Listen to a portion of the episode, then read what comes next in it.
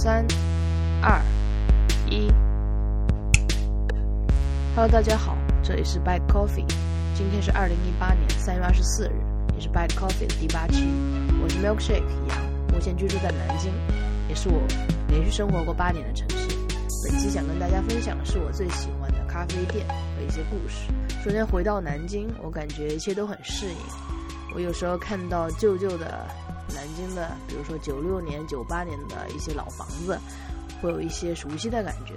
因为其实我们以前本科的宿舍就是那样，比如说不是秋天也能吃到桂花糕、桂花年糕吧，就是在年糕上面撒一点点桂花酿，然后我觉得嗯。对，这就是南京给我的记忆。然后现在我把它找回来了。其实也有一些不方便的地方，比如说我回国之后鼻炎又开始犯了。也有一些听众说我是不是感冒或者什么时候？其其实不是，我一回国这个鼻炎就开始犯，尤其是晚上和早晨的时候，因为确实国内的空气不是很好。但是怎么说呢？就是好像鼻炎也是一种习惯了那种感觉，其实挺挺惨的。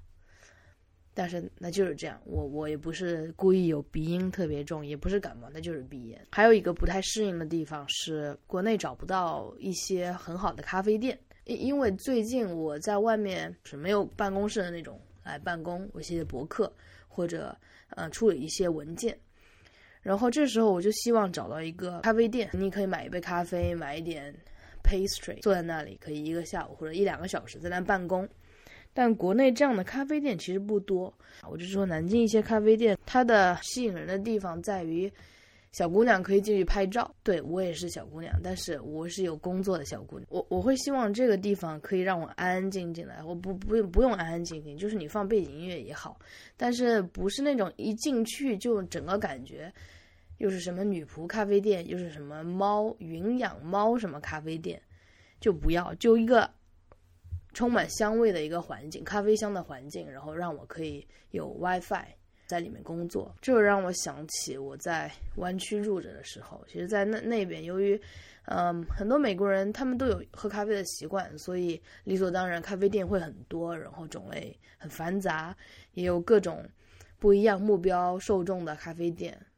像 Blue Bottle Coffee，我会有时候去工作，真正带着那种。要完成任务、有效率的去工作的地方，嗯，然后最近我就只能待在肯德基工作，其实还行吧。但是肯德基好像还是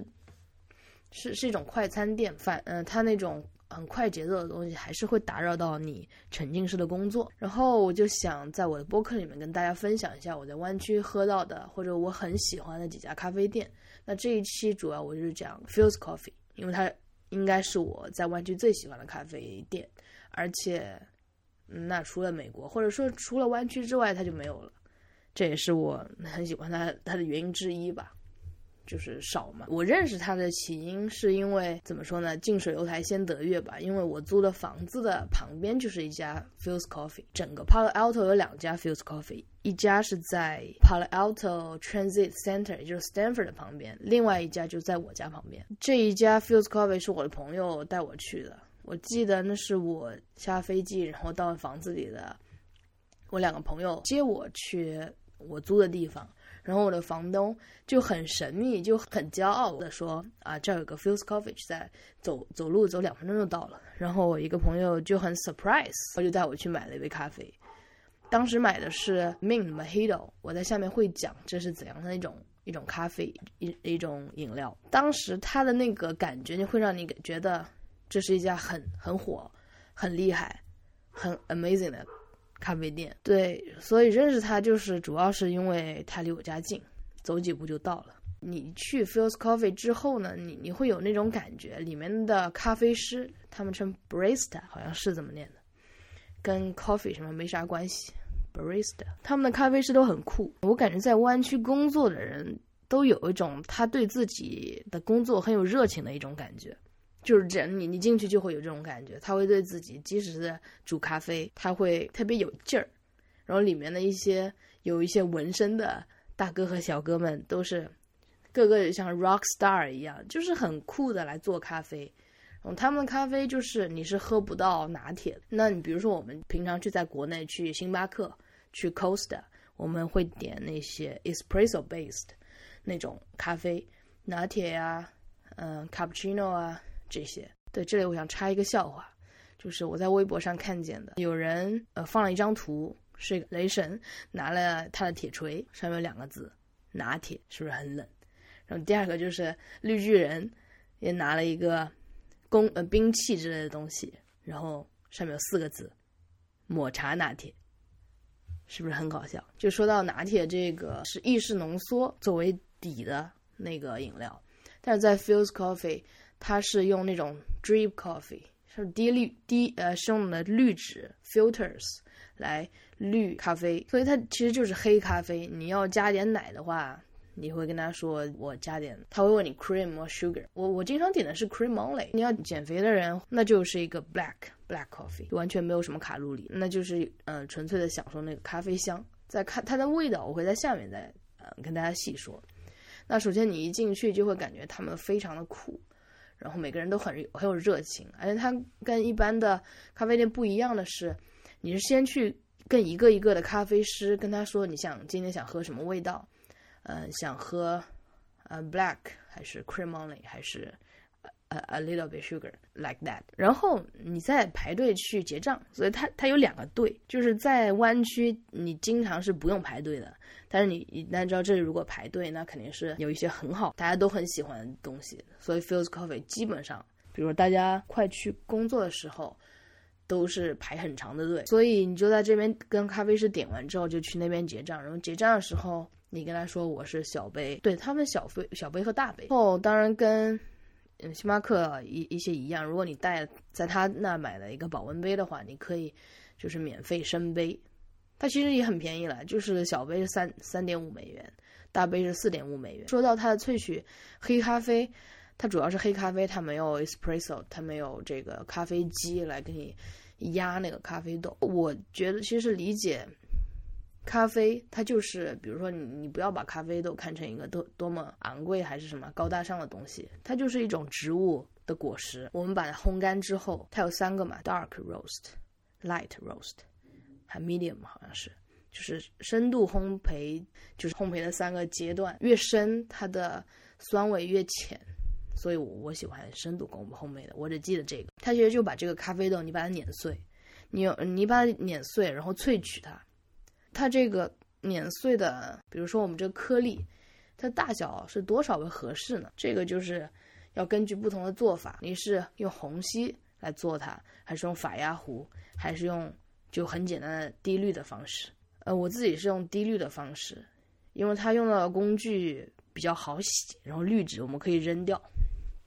可能有点不环保，但是对我来说比较方便。然后整个屋子做完了之后也会有。就是整个都有咖啡的味道，好像你是喝不到拿铁的，因为它就是一个以黑咖啡为基础的一个咖啡店。Fuse Coffee，它这样一个黑咖啡，它的什么是最特别的呢？它其实就是味道。它就像我刚才说的，它分 Dark Roast、Medium Roast 和 Light Roast，然后还有还有那种就是适合就是低咖啡因。decaf，嗯，你你喝了它，它不会兴奋的那种。大家可以通过这一章节来看它的这个菜单的照片，就很漂亮，像个黑板在挂在墙上。呃，说到它的味道，那就要说 Fuse Coffee 的老板叫什么什么 Fuse，他就是姓这个姓，他现在还还还活着呢。他是经过长年的累积，把不同的咖啡豆混在一起，然后他自己搭配出来的味道。就比如说，呃，Tesora，Tesora 是一个。他起的随便起的咖啡的名字，Tesora 里面就有 caramel 焦糖味道，还有 nuts，还有 butter。然后有有一款是我早上很喜欢喝的，因为它的名字叫 Greater Love，它里面就有 cashew，就是腰果，cashew pineapple，呃 coca。他们的就嗯很明星的一款产品叫 mint mojito，就有些人念 mint mojito，我觉得都可以了，我自己念 mint mojito。它就是薄荷味道的，很清凉，特别是夏天，你喝一个冰的 mint mojito，再插一个，呃，一个小像小翅膀一样的薄荷叶，会非常可爱。把不同的味道有三种烘焙，然后每种烘焙有不同的搭配，就是老板本人真的是花了很多年来搭配这些名字听起来很 fancy 的咖啡。我第一次喝的叫 Filtered Soul，过滤的灵魂，就可能像我们去一点点那个咖奶茶店，一点点奶茶店的名字比较比较老实了。就有一些咖嗯咖啡店或者奶茶店，它把名字做的非常用谐音来 feature 一下，就感觉好可爱那样。然后这个它也是用英文的一些谐音，它那个 filtered，嗯，它没有用 f 开头的，它是用 ph 开头的，也就是咱们这个老百姓 feels 这个 filter filter so。嗯，接下来想介绍了这家咖啡店，然后它的一些啊味道，它的来源之后，我想说几个就是跟 Feels Coffee 的故事。第一个故事是。当时我在 Feels Coffee，应该是就点了一杯咖啡，嗯，拿着 Kindle 在看书。就是这家咖啡店就离我家很近嘛，有时候不在不想在家待着的时候，就出来拿着 Kindle 看一本书。当时在看那个 Sweet Bitter，我看了英文看了一阵之后，觉得嗯还是中文记得住，所以就看那个叫你要像甜啊，你要像喜欢甜一样喜欢苦，这是讲的一个一个小姑娘，一个小 Waiter 在纽约。大城市遇到的人和事，呃，餐餐馆打工的故事。他会讲这个女生有去博物馆啦，有去，也有跟不同的男生 dating 的故事。就是一个很，因为他是 waiter 嘛，美国的 waiter 他跟中中国的服务员是不一样的，他们有这种服务的概念。在中国，他就是一个端盘子的，嗯，机器人也可以端盘子。但是美国，他有一种，他我我在服务你，我提供一个很好的服务，让你吃的这顿餐就是。他会给你推荐，也就根据你的口味会推荐。他会看见你可能吃的比较狼狈的时候，给你递上纸巾，就这一些比较人性化的关怀。但是他是要收费的嘛，就是小费嘛。啊，你看他的服务，如果你很满意，那就给小费嘛。所以这个 waiter 他是很察言观色的一群人，基本上就以这个切入点来用他的这个 waiter 的嗯视角来看整个纽约这样一个大城市。也是一种窥视吧，我觉得。所以我当时在看这本书，人文里面有个句子，就是“扎小辫的下棋男人若有所思的点头”。我记得这一段应该是主人公走过一个中央公园之类的地方，还有看见有扎小辫的下棋男人和，嗯，我记得有公园还有散步的大爷之类的人，就是很有画面感的一个场景。比如说，我就会想起我在。那个 S F MoMA 门前走过的时候，就看见有有两个大爷在下象棋，然后另外还有一两个大爷在旁边看着，就跟中国的社区小区门口那种不用做菜、不用买菜的大爷一样的那种感觉。虽然他，你知道，就是也不是中国人，也不是黄种人，我的意思是，所以就很有场景的一个很有画面感的一个场景。然后当我读读到这段时候。我我就一抬头我就惊了，我前面就是两个下着围棋的，呃小哥，然后其中一个小哥就是扎着一个小辫子，我不知道是因为下围棋的男人就很偏那种日本的风格，但很显然他看上去肯定不是日本人，嗯，但是你知道，当你正在读一本书，然后扎小辫的下棋男人，这个是很不寻常的一个场景，跟你眼前的正好对上的时候。我会觉得很幸福，我解释不出来，但是我当时就觉得很幸福。我还记得当时我是在挣扎着交我最后的博士论文，然后那个场景就让我会回忆很久。我想，怎么会有？我如果当时不是读到那一章节，或者说我是下一个小时去那个咖啡店，那所有的一切都都不一样了，我也不会遇到这样的东西。然后这个想跟大家分享一下，当然那个。照片我也偷偷的拍了一下，大家也可以要么在我的博客，我会放到那个 show notes 里面，然后这一章节我也会插进去。这是第一个跟 Feels Coffee 的故事，然后第二个跟 Feels Coffee 的故事是我在看那个 Silicon Valley 硅谷，在呃 HBO 吧，HBO 呃上映的硅谷应该是第二季吧，啊有一个场景是在 Palo Alto 那个靠近 Stanford 的那个 Feels Coffee 里面拍的。然后我会把那个链接放 show notes 里面，如果有兴趣对这个硅谷这一个呃电视剧有兴趣的人，可以去看一下那个片段。我记得当时我一边跳绳一边看这个 Silicon Valley，然后突然间他就提到那个住在我家旁边的那个 Feels Coffee，我觉得很神奇。就一些神奇的东西让你觉得很幸福，就莫名其妙的。这跟钱无关，这跟你付出多少努力也无关，它就是 it just happened。第三个跟 Feels Coffee 的故事是，因为美国有时候会流行一种街头的小吃，叫呃叫叫 food truck，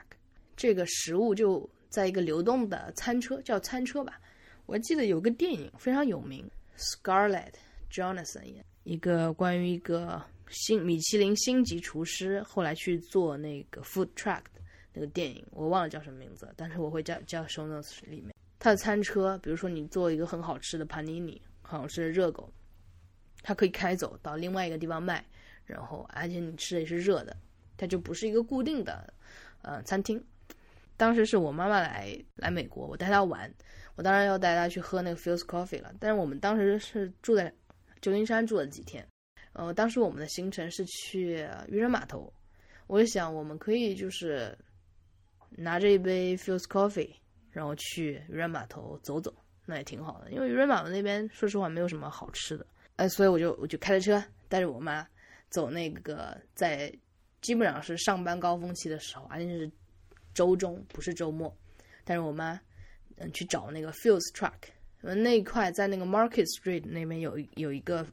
Feels Coffee 的餐车，他就永久的租了一块停车位，一个大卡车在那边，然后也是排着队一个一个的点。先点，你先跟咖啡师说你点你想要今天什么喝什么样的咖啡，然后再到另外一个窗口去结账。我就遇到很尴尬的事情，在那个旧金山，那算旧金山就是 Union Square 那一块就很中心的地方，它单行道弯位非常多。我当时就是太急着来找这个 Feels Truck，我当时就走错了，就走进了一个弯位。我当时就看，哎，我说前面这个。taxi 怎么跟我就迎面撞上来？他怎么也没给我留条留一条道呢？接着旁边一个行人逐渐跟我挥呃就摇摇手，我想完蛋了。然后我就在跟 Market Street 只是差一个 block 的地方，那那平行的一条也是四主干道吧？我觉得就是 make a U turn，然后整个大概我记得有四车道，四车道。人家上班的车都停下来等我来拐这个大弯，然后后来我就跟我妈说完蛋了，然后接着就听见后面的警车在鸣笛，让我 pull over，然后我就跟我妈说，那惨了，就是第一你不要不要出声，第二你手不要你手就放在腿上或者放在哪儿了，放在他看得见的地方，然后我来处理这件事情。我当时其实也傻了。我之前也没有跟警察哥哥们交流过，然后我当时怎么怎么办呢？就只能把锅推给 Google。我跟他说，我不知道这里是单行道，我就跟着 Google Maps 走的。然后小哥就跟我抄了很多那个关于汽车的信息，我驾照的信息，然后跟我说不要相信 Google Maps，他有时候不准，然后就放我走了。然后走了之后，我大概一个月吧，我记到，嗯，也，呃，我我收到那个罚单，我忘了多少钱了，大概，但是大概是一个 AirPods 的钱，我当时是大概这么计算的，还挺神奇的，而且还被扣了一分。但是后来我还是带着我妈，就很艰难的，呃，去找到了这个 Feels Truck。也买到了我们想喝的咖啡，然后带她就继续玩嘛。你也不能因为这个，这还是一大早发生的事情，你也不能因为这一件事情，就是把当天的把所有的呃心情都毁了嘛。其实我觉得我妈是一个情商很高的人，她也会安慰你。如果我爸那完了，他肯定会就是说你这个怎么不注意啊？这种对就挺好的。我妈还安慰我说小哥还挺帅的，我觉得说是的，这个警察小哥还是是挺帅的。就是剪的那种圆寸的那种男生，然后浑身就是穿那个制服，是挺帅的。嗯，这是跟嗯 Feels Coffee 的第三个故事，然后跟 Feels Coffee 第四个故事，这算一段友谊吧？我觉得，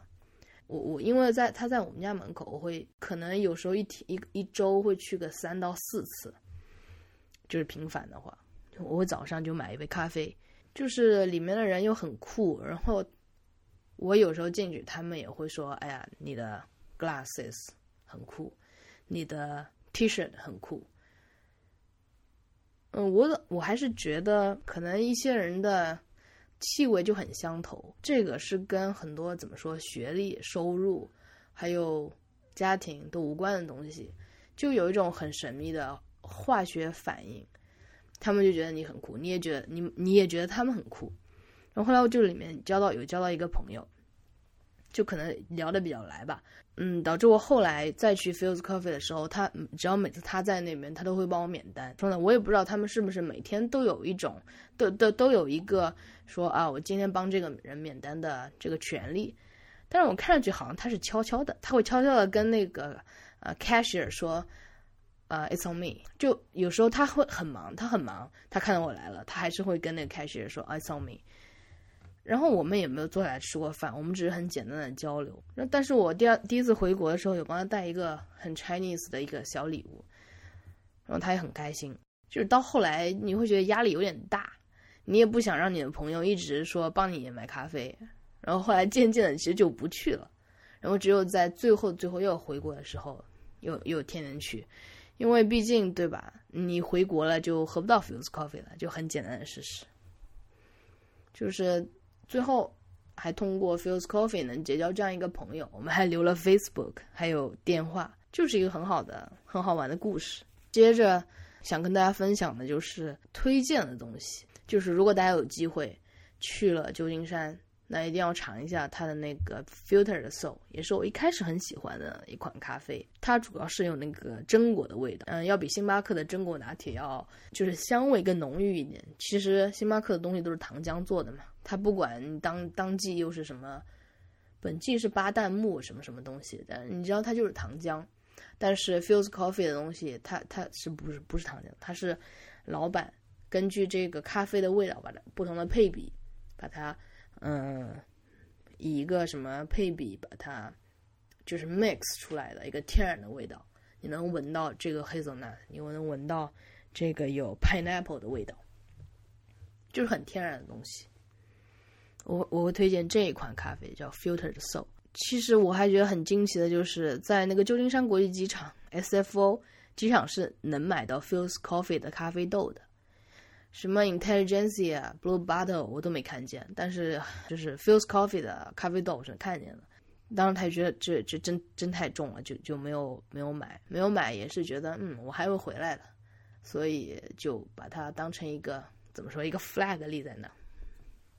嗯，我会回去的。嗯，本期播客的开头我讲到我在南京很很难找到一家咖啡店可以让我认真去办公，然后提到了那个 Blue Bottle。我也想根据这个，就是来聊一聊我对，嗯，咖啡店的一些想法。就是我觉得，如果一个咖啡店好不好，首先你进去，如果我没有闻到咖啡香，我会觉得，嗯，这肯定就不是一个很好的咖啡店。那咖啡香又跟跟几个有关？我觉得肯定是跟咖啡豆的质量有关，然后就是跟怎么说，像掀桌率，就是就顾客多，他磨的豆子。多，那香味自然出来。你弄了一个小时，来了一个人，那就没有什么香味了。这两者都做到还挺难的。除了这个咖啡香，我还希望它是有可办公的这个功能，会拿着一台电脑，就是可能就一一两个小时就差不多了。然后再多到我可能怎怎么说，想喝温水，想想去厕所。那比如说你一个人去的时候，谁帮你看着，就是一个。很烦的问题，在 Blue Bottle 的时候，它其实是有它和那个那个叫什么 hanna house hanna house hanna hanna 好像是日语的花的意思，不记得很清楚，但是差不多。在 Palo Alto 的 Blue Bottle Coffee 是和一个叫共享空间的 Hana House，他们是在一起的，所以有些人是买了 Blue 卡呃 Blue Bottle，然后去那个共享空间去工作，里面可以工作，也可以。像一个小型会议室，你租一个，那那是付费的。但是在 Blue Bottle 的区域，你也可以。如果其实他挺忙的，但是你也可以在里面工作。就是我想在国内，呃，有没有一家这样的咖啡店可以让我去工作的？其实挺难的，说实话，因为租金很贵，还你还想要咖啡香，你就是想太多了。其实你说到办公的话，Feels Coffee 其实就一般了。因为它这个你看排队的时候人就很多，然后里面很挤，所以里面肯定它它小屋子里面就不是一个很好的空间让你去长时间坐着，因为全是人，而且是人来人往的人。但是你可以在它外面一个院子，但是呢这个院子里面，它这个圆桌是铁做的，你这个 Mac 就是金属的，就是金属跟金属。它放在一起，这感觉就不会好。你知道，金属应该，我觉得总是跟木头桌子放在一起，那种感觉会比较自然。所以在 Fuse Coffee，我大多数是去看书啊，写日记，因为它旁边就有一个邮箱，我有每个月给我外婆写一封信。在 Fuse Coffee 是我的阅读和就手写东西的时间。这个 Blue Bottle 的话，就是一个我认真有去认真工作，嗯，带着没做完的。就是要写一些，比如说代码，比如说设计东西的工作去。但是 Blue Co 呃 Blue Bottle Coffee 的咖啡也不一样，不行，Blue Bottle 的我我觉得可以单单拿出来聊一期。我只是讲一个对比，Fuse Coffee 就是没有的，但是 Blue Bottle 有的，就是可办公的一个属性。Fuse Coffee 可能更多的就是跟朋友两三个约到那个地方去聊个天，认真办公当然有了。对我对老外还有一个很很佩服的，就是他们能在阳光非常强的地方，嗯，在电脑屏幕上工作，就是这个阳光或者打到眼睛上，或者打到屏幕上，他们都能工作，我就不行，我顶多就看看 Kindle。然后也有人就是戴着墨镜在那工作，我们不能说他他们装什么，因为你如果到加州，你也要戴墨镜，这个是就是真的阳光太强烈了。OK，我觉得对，在咖啡这个系列，首先会跟大家聊这一期的叫 Feels Coffee，然后后面的系列会讲 Blue Bottle，还有一个 Intelligence。Intelligence 也是我在 LA 洛杉矶的时候，嗯，跟我妈妈去玩的时候喝到的，嗯，也是一个很碰巧的经历，所以对分享这些或者碰巧或者刻意的